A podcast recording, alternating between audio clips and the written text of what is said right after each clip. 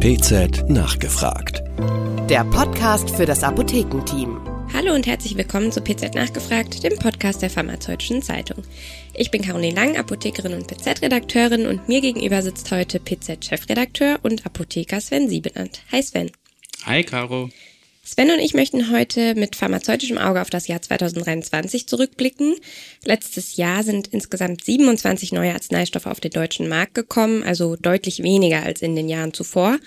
Und darunter waren elf Sprunginnovationen, das heißt elf Arzneistoffe, die entweder einen neuen Wirkmechanismus haben und oder die für eine neue Indikation zugelassen sind.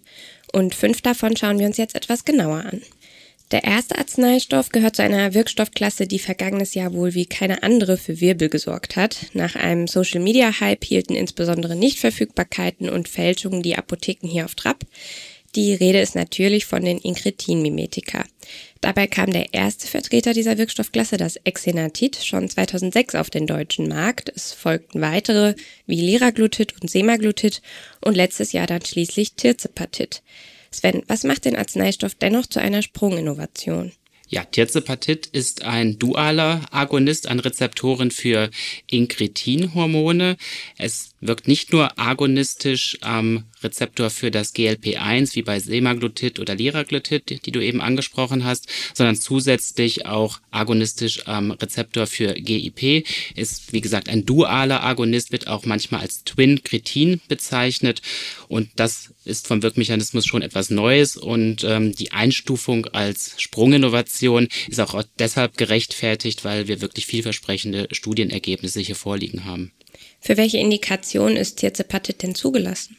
Es gibt insgesamt zwei Einsatzgebiete. Zum einen Diabetes Typ 2. Da darf es bei Erwachsenen eingesetzt werden als Monotherapeutikum oder in Kombination mit anderen Antidiabetika. Und die zweite Indikation, das ist das Gewichtsmanagement, das jetzt hinzugekommen ist.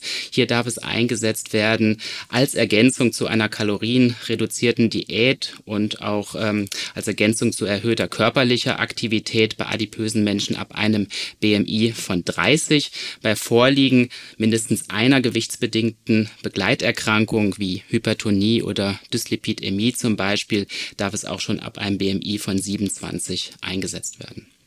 Was meinst du, wie wird es mit Tirzepatit und dem Antiadipositamarkt weitergehen?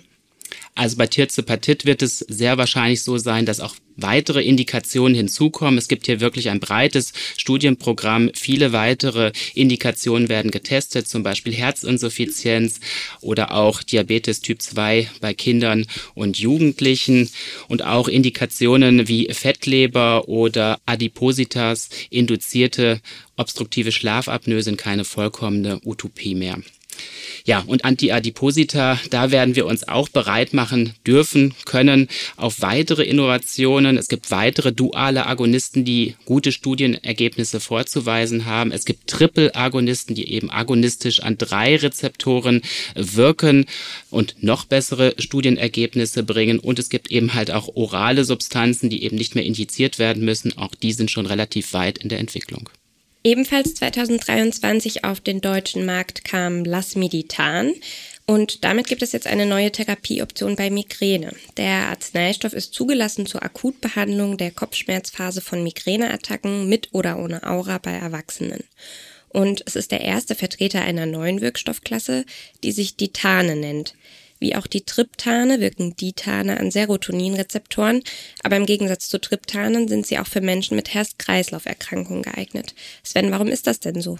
Ja, richtig, wie du schon gesagt hast, Triptane wirken an Serotoninrezeptoren und zwar an den Subtypen 5-HT1B und 1D und über den 5-HT1B-Rezeptor gibt es eine Vasokonstriktion im Körper und deshalb sind die Triptane sicherheitshalber bei Hochrisikopatienten für ein Herz-Kreislauf-Risiko kontraindiziert, zum Beispiel jene Menschen in der Anamnese mit einem Herzinfarkt.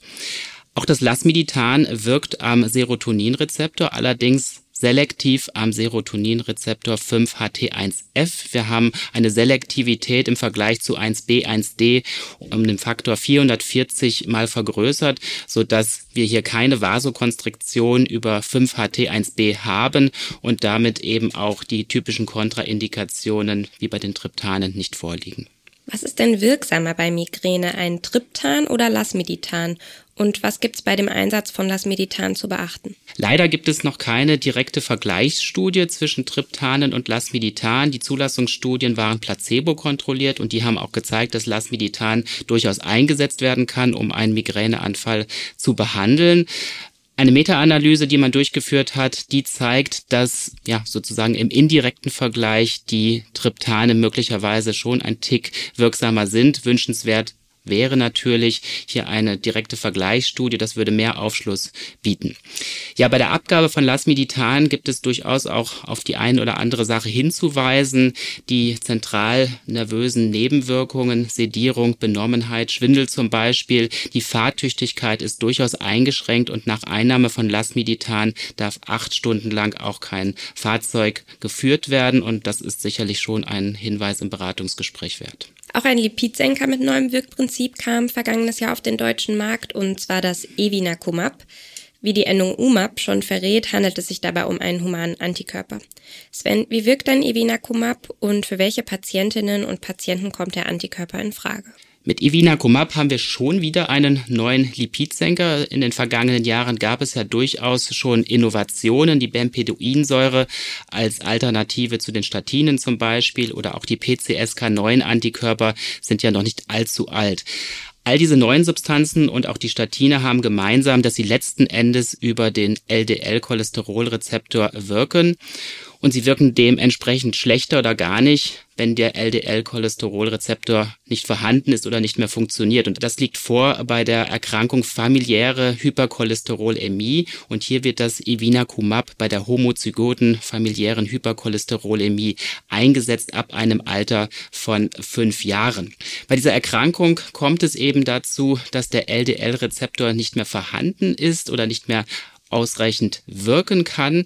Und Daraus resultieren sehr, sehr hohe LDL-Cholesterolwerte und damit ein erhöhtes Atherosklerose-Risiko und damit auch eben eine erhöhte Gefahr für Herz-Kreislauf-Erkrankung und eben auch eine Erniedrigung der Lebenserwartung. Das Evinacumab hemmt ein Protein, das sich Angiopoietin-like 3, ANGPTL3 nennt.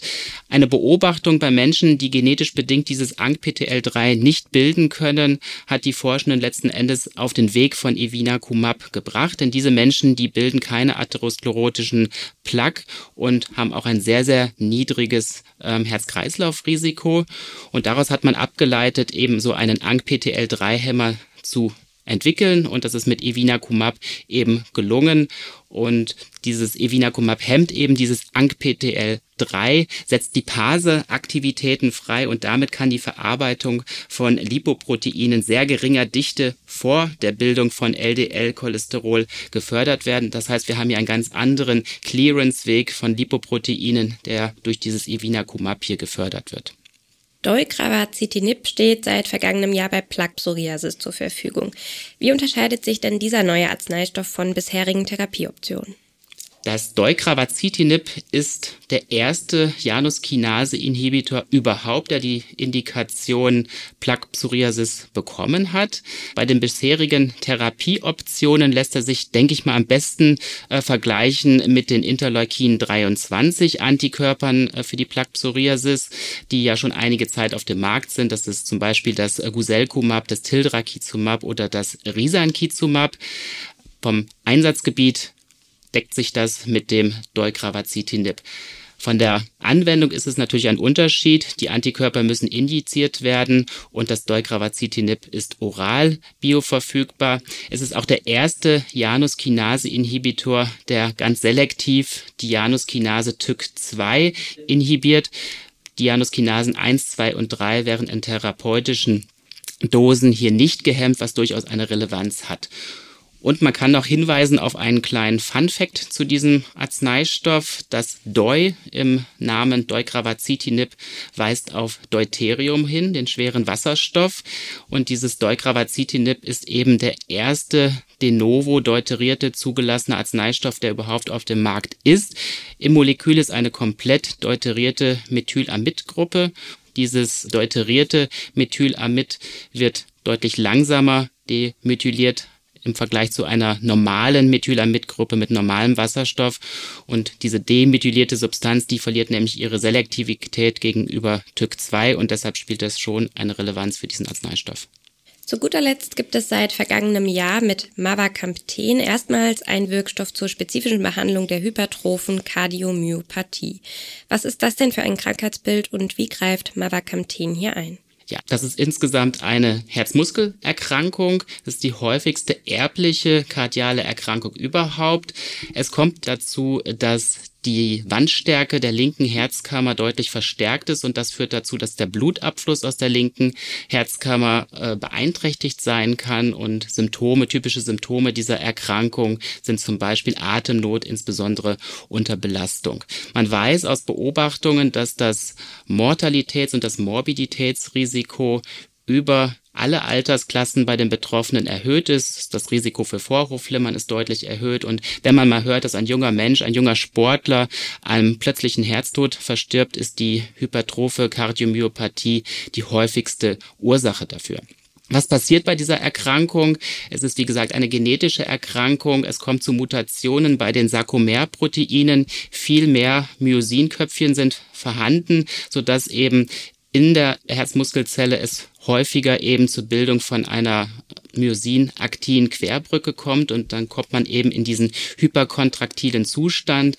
Dieser Dauerzustand führt letzten Endes dazu, dass es ein Gewebe-Remodeling gibt und damit eine Hypertrophie entsteht. Und das Mavacamten, ja, greift jetzt in diesen Prozess ganz selektiv ein. Es ist ein Myosin-Inhibitor, der erste Myosin-Inhibitor, der auf den Markt gekommen ist hemmt ganz spezifisch das Myosin 7 in der Herzmuskelzelle und setzt den Zustand im Sarkomer wieder auf den Normalzustand zurück. Und die Zulassungsstudien mit diesem Arzneistoff, die sind wirklich auch sehr vielversprechend. Und was hält das neue Jahr pharmazeutisch bereit? Welche spannenden Arzneimittel-Neueinführungen sind 2024 möglich? Ja, um vielleicht gleich anzuschließen an das Mavacamten, den Myosin-Inhibitor. Auch das Wirkprinzip andersherum sozusagen ist möglich. Ein Myosin-Aktivator ist sehr weit in der Entwicklung. Das ist das Omecamtiv Mecabil, ein Myosin-Aktivator, der bei Herzinsuffizienz auf den Markt kommen könnte. Dann gibt es Zulassungsanträge für zwei Antikörper bei Morbus Alzheimer. Das ist Lecanemab und Donanemab. Wir werden vermutlich etwas Neues hören bei der Migräne. Die Gepante könnten auf den Markt kommen. Atogepant und Rimegepant, das sind niedermolekulare Antagonisten am CGRP-Rezeptor. Wir kennen ja schon die Antikörper, die CGRP-Antikörper für die Migräneprophylaxe. Jetzt haben wir hier oral verfügbare CGRP-Antagonisten, werden auch für die Prophylaxe eingesetzt, aber teilweise auch für einen akuten Migräneanfall. Und auch das Fezolinetant könnte auf den Markt kommen oder wird vermutlich auf den Markt kommen. Das ist ein selektiver Antagonist am Neurokinin 3 Rezeptor, eine hormonfreie Therapieoption bei Frauen mit moderaten bis schweren vasomotorischen Beschwerden. Was dieses Jahr außerdem ansteht, ist wie jedes Jahr die Verleihung des PZ Innovationspreises beim Pharmakon-Kongress in Meran, der dieses Jahr im Mai stattfinden wird. Und Sie können vorab für Ihren Favoriten abstimmen. Wie und wo ist das denn möglich, Sven? Das geht wieder über die Website der Pharmazeutischen Zeitung. Ab kommender Woche ist es möglich, für den Favoriten abzustimmen, dabei auch etwas zu gewinnen. Wer möchte, auf der Seite www.pharmazeutische Zeitung slash Umfrage ist, wie gesagt, ab kommender Woche die Abstimmung möglich. In der PZ-Ausgabe Nummer drei findet sich auch ein QR-Code, der direkt auf diese Umfrage hinweisen wird. Falls Sie, liebe Zuhörerinnen und Zuhörer, vor dem Abstimmen noch einmal etwas über den ein oder anderen Kandidaten nachlesen möchten, können Sie dazu gerne unsere Online-Arzneistoffdatenbank nutzen, die ich in den Shownotes einmal für Sie verlinke, oder eben einen Blick in die Beilage neuer Arzneistoffe 2023 werfen, die kommende Woche der PZ3 beiliegen wird. Und damit vielen Dank fürs Zuhören und bis zum nächsten Mal. Ciao Sven. Ciao Caro. PZ nachgefragt. Der Podcast für das Apothekenteam.